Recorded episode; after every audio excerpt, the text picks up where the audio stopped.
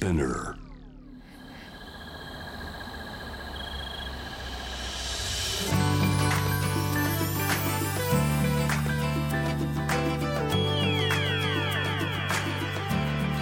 ENEOS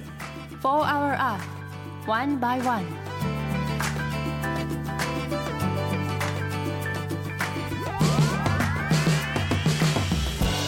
エネオス4 Hour Earth 1 by 1ナビゲーターの堀田茜ですこの時間は素敵なゲストをお招きし地球のより良い未来の実現に向けた SDGs について皆さんと一緒に学んでいく時間です。遥かなるマナーバトルというバトル漫画皆さんご存知ですか？今ツイッター上で話題っていうことなんですけどマナー教師がマウントを取り合うっていう バトル漫画になっていて私もさっきちらっと読んだんですけどすごくあの面白くてウェブでも簡単に読めるんですけどこんなマナーがあるんだって思うようなことだったりもありますしマナー違反に対して言い過ぎるのもあんまり良くないなと私もあのタイに旅行に行った時にあの日本ではこう子供の頭を触るのは普通だと思うんですけどタイでは子供の頭には神聖なものが宿るので撫でたり触ったりするのはダメだよっていうのを本で知って宗教によっても多様性っていうものが本当にたくさんあると思いました。それを受け入れることが SDGs にもつながっていくので考えさせられたことの一つなんですけどたくさんの多様性を受け入れて SDGs を広めていきたいなと思いました。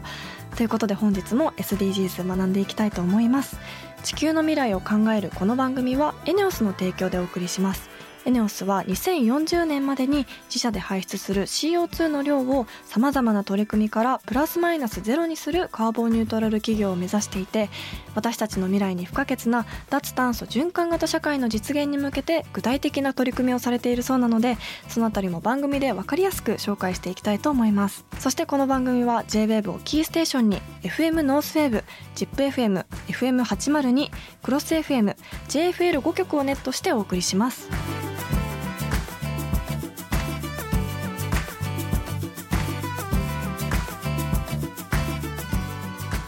エネオス4 Hour Earth One by One This program is brought to you by エネオス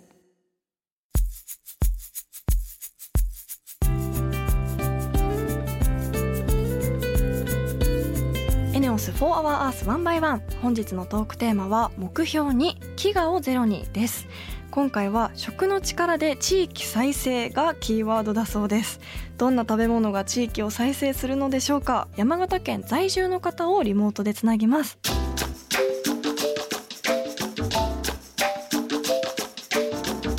エネオス4 Hour Earth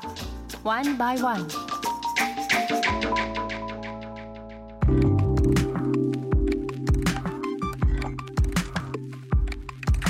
茜がナビゲートしているエネオス4 Hour Earth 1 by 1本日も素敵なゲストの方とリモートでつながっています。株式会社食の力コーポレーションの代表福原和輝さんです。よろしくお願いします。よろしくお願いします。本日はいろいろとお話を伺いたいと思いますがまずは簡単に福原さんのプロフィールをご紹介します大学卒業後飲食業界で経験を積んだ後2010年に家業である海鮮問屋マルハ福原鮮魚店に入店。2014年に食の力コーポレーションを設立されました。ということで家業を引き継がれた後今があるそうなんですが福原さんで何代目なんですか？はい、あの私で三代目になりますね。お若い頃から家業を引き継ごうと思ってたんですか？もともとあの大学卒業してからは、まあ、飲食店であの焼肉の業態をやっている会社にまあ入社しまして、はい。真逆のことをやってたんですけども、うんうんうんうんまあ、あの2010年にまあ戻ろうと決心しまして、はい。えー山形に戻ってきました。えー、なぜ家業を引き継ぐ一方で食の力コーポレーションを立ち上げられたんでしょうか？まあ、大学卒業して関東あと関西でまあ仕事をする中で私の心の中にその食の力で世界を変えていくっていうのがまあありましてはい、これを実現させるためには会社を設立してうん。経営理念として食の力で世界を変えていくっていうのをあの経営の目標に掲げるために2014年に設立しました。大豆ミートを取り扱っているっていうことなんですよね。そうですね、うん。鮮魚とはあの真逆なんですけども、はこの23年、まあ、コロナの影響があって食に関することいろんな勉強する時間を取ることができたんですね。うん。SDGs のまあ勉強から入って、はい。その中で私ができること何かなってなった時に山形県、まあ、新庄市というところはい。大豆を作ってる農家さんもいらっしゃいますので、まあ、その大豆を使って大豆ミートの惣菜を作ってみようというところでいろんな取り組みが始まりました。へえやっぱり SDGs と関わりがあると思ったきっかけは何だったんですか、まあ、いろんなあの情報番組を見る中で、まあ、私自身はもともと焼肉屋だったっていうことと、今でもお肉大好きなんですけども、例えばあの牛1キロ生産するにあたって穀物をまあ6キロから20キロ牛に与えないとうん。1キロの牛肉ができないとかはい。あと例えば1キロ生産するにあたって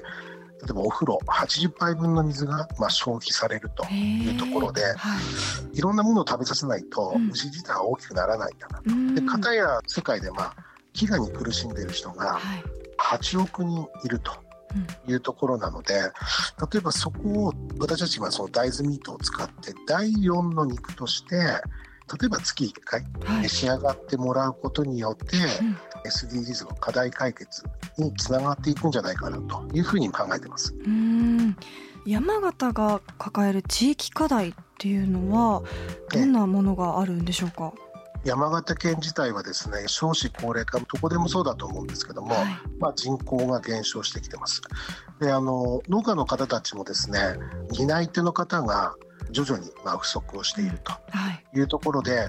耕作放棄地要は休耕田と言われるところがですねあのどんどんまあ出始めているうん。というところで今年の,、まああの5月の29日なんですけども、はい。まあ、農家の方と一緒にですね大豆を私たちはあの植えるところからスタートをさせてもらいました。うん。今まではあの惣菜製造だけだったんですけども、はい。畑を借りてですね、うん。農家の方と一緒にあの大豆を植えていくと、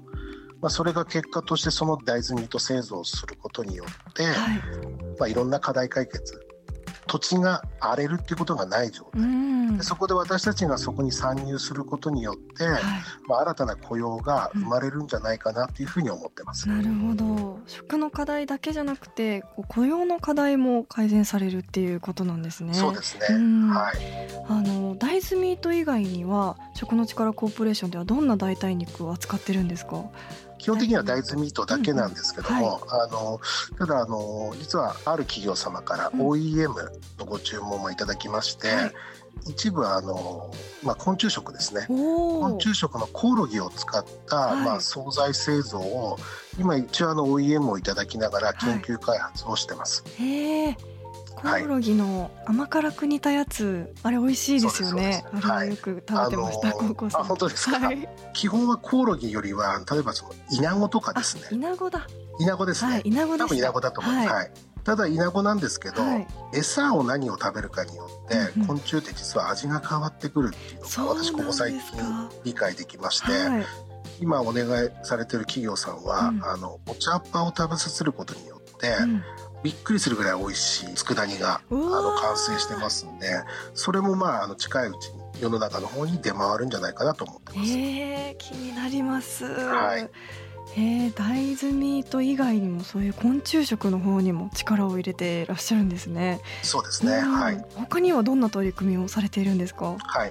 神奈川県の川崎市の方で教育委員会様と一緒にですね SDGs の、まあ、課題解決のための、えー授業を、まあ、やらせてもらうということで4時間目の授業にですね私たちが今作成をしている動画を、まあ、授業として見てもらって、はい。えーその後ですね給食の時間にじゃあ実際に皆で課題解決しましょうということでうん。私たちがまあ製造するえー大豆ミートを使った給食をですね、うん。あの今年の9月から2月の間ですかね、うん。小学校ですかね小学校の方でやらせてもらってます。小学校の時から大豆ミートを知ってるなんて羨ましいです。そうですね はい。はい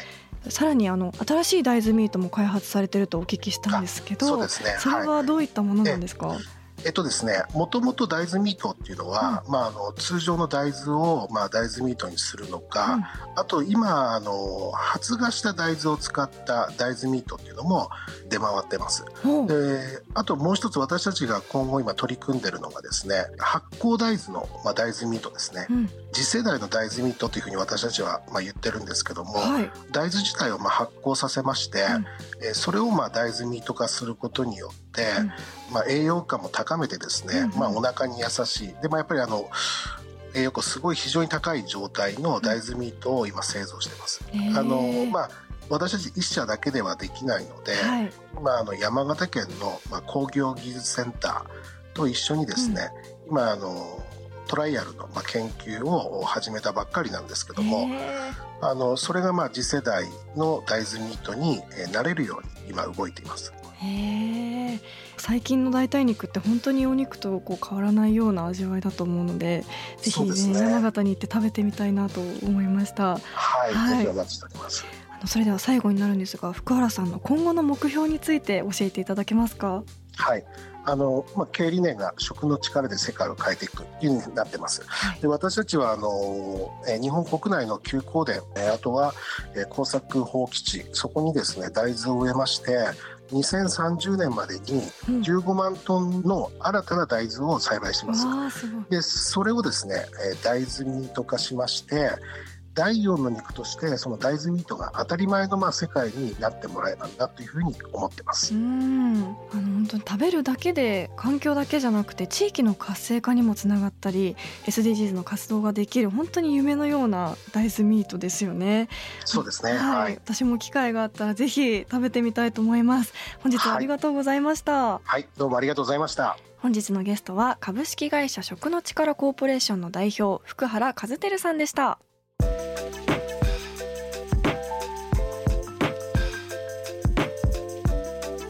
ネオス4 Hour Earth One by One.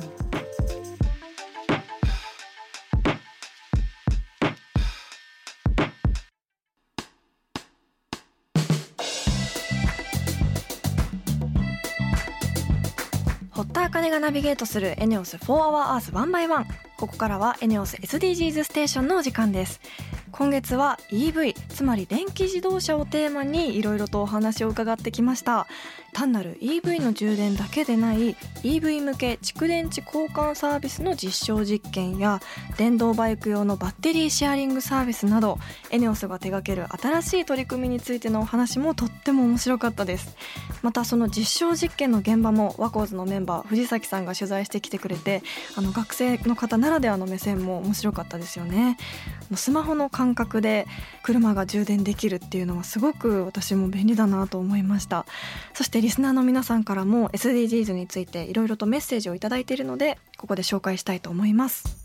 ラジオネーム MJ さんからのメッセージです。私が取り組んでいる SDGs の活動は生ゴミのゴミ袋です。袋を買うのはもったいないですが実は食パンの入っている袋は匂いも防いでくれるのでいいそうですよ。小さなことから取り組みたいですね。ということでありがとうございます。え食パンの入ってる袋って匂い防いでくれるんですね。でも私これ実家でやってたかもお母さんが。やっぱ実家ってすごいですよね。なんかこうお魚が入ってる発泡スチロールみたいなトレイとかもあのどこまでも再利用するし新聞とかあのそれこそ食パンの袋にあのシンクの角に置いて生ゴミ入れたりとかしてました。こうやっぱ母親ってすごいなってこういう時に思うんですけど、え知らなかったです。やってみます。やっぱりこういう日々出るゴミをただ単に捨てるんじゃなくてあの使える限り使い尽くして捨てるっていうのもやっぱり SDGs につながりますよね。そしてもう一つえー、ラジオネーム港区のいくちゃんさん。いつも楽しく番組を聞かせていただいてます。あかねちゃんと一緒に SDGs を学んで気づけば日常でも SDGs を自然と意識するようになってきました。ところであかねちゃんはスパティフィラムというお花知っていますか？空気をきれいにしてくれるお花だと聞いて早速お部屋に飾っています。白くて可愛いお花ですよ。空気も自然の力できれいにするってこれも SDGs なのかなと思ったりしながらお水をあげています。ちなみにあかねちゃんの好きなお花があったら聞きたいです。ということでありがとうございます。すごい素敵なメッセージ。えスパティフィラムっていうお花私初めて聞いたんですけど画像を調べたら結構見たことあるお花だ。ちょっとランに似てるような感じでお花自体は白いんですけどなんかすごくおしゃれなお花ですね。え空気をきれいにしてくれるお花っていうのは知らなかったですし空気をきれいにしてくれる観葉植物があるのは分かったんですけどお花でそういうの珍しいなと思って私もそういう目線でお花選んでみたいなと思いました。私は最近オレンジのバラにはまっていてあの1本だけ買って帰って一輪挿しに刺して飾ったりとかしています。なんか皆さんもそういう植物の力であの何か SDGs につなげれるようなことがあったらぜひ教えてください。えー、メッセージたくさんありがとうございました。そしてエネオス SDGs ステーションでは来月も引き続き脱炭素循環型の未来の社会に向けたさまざまな取り組みについて学んでいきたいと思います。そして来月はオンライン診察などの次世代ヘルスケアサービスについて取り上げます、えー、リスナーの皆さんからも引き続き SDGs に関する質問お待ちしています。エネオス4 Hour Earth One by One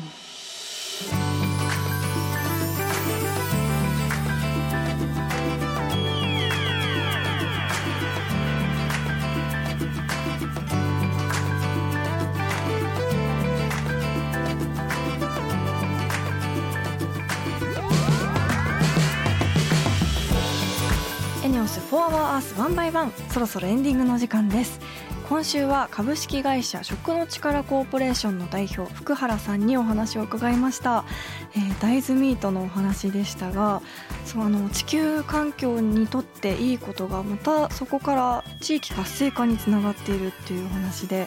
あの大豆ミートの味も気になるところでしたけどそこから派生したいろんな取り組みをされていることがあのすごくびっくりしましたしそしてあの小学生の頃からこういう大豆ミートの存在を知ってっていうその教育の方にも力を入れていたり本当に幅広くされているということでした。あの山形県って本当に大きい県ですしこうなんか風土も良さそうだからそこで育った大豆ミートってどんな味なんだろうってすごく気になりますしいろんな種類の大豆ミートがあるっていうことなので私もロケとかで行く際はぜひこの食の力コーポレーションの大豆ミート気にして食べてみたいなと思います。リスナーの皆さんも普段やっている SDGs なことや気になること質問などあればぜひ番組まで教えてください。メールはホームページにあるメッセージトゥースタジオから。ツイッターは番組名を検索して「4HourEarth」の頭文字「#FOE813」をつけてどんどんつぶやいてください。エネオス SDGs ステーションへのメッセージも大歓迎です。来月取り上げるテーマオンライン診察などの次世代ヘルスケアサービスに関する疑問や質問もぜひお気軽にお寄せください。実際のオンライン診察を体験した方やまだ体験してないけど興味がある方などあのエネオスの方に実際に答えてもらえる機会でもあるので本当にお気軽にお寄せください。それではまた来週この時間にお会いしましょう。ここまでのお相手は堀田茜でした。